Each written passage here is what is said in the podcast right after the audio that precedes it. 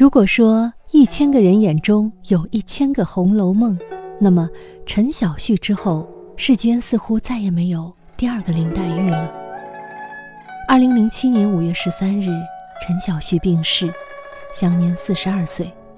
而录制本期节目正好是五月十三日，所以呢，和大家分享一句来自陈小旭的话：当年在《红楼梦》剧组还没有最终定下演员时。王福林导演曾问他：“如果不演林黛玉，你选一个其他的角色演，怎么样？”陈小旭坚定地说：“我就是林黛玉啊！如果我去演其他角色，观众会说林黛玉去演其他角色了。”一句话打动了王福林，陈小旭也终于成为了唯一的林黛玉。之所以有这样的自信，源自于在演林黛玉这个角色之前，陈小旭早已经将《红楼梦》读了两遍，还有满满一大本的笔记，记录了他对《红楼梦》对林黛玉的所感所言。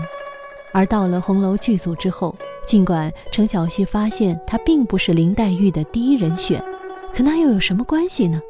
她虽不是最漂亮的。表演经验也不是最一流的，但只有他能一口气背下林黛玉所有的诗，他还能自己写诗。剧组四十多个女孩子，没有谁比他更懂林黛玉。他几乎可以不用演就能把自己变成林黛玉，而除了林黛玉这个角色，陈小旭也不做他想。因为这份机缘，成就了后来。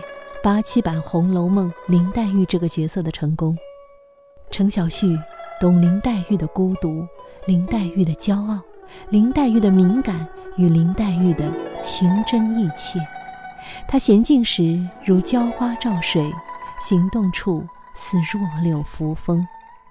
心较比干多一窍，病如西子胜三分。真正从书中走出的人物。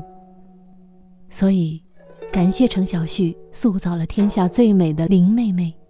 愿生在天上的你，在太虚幻境的红楼世界里，安好动人。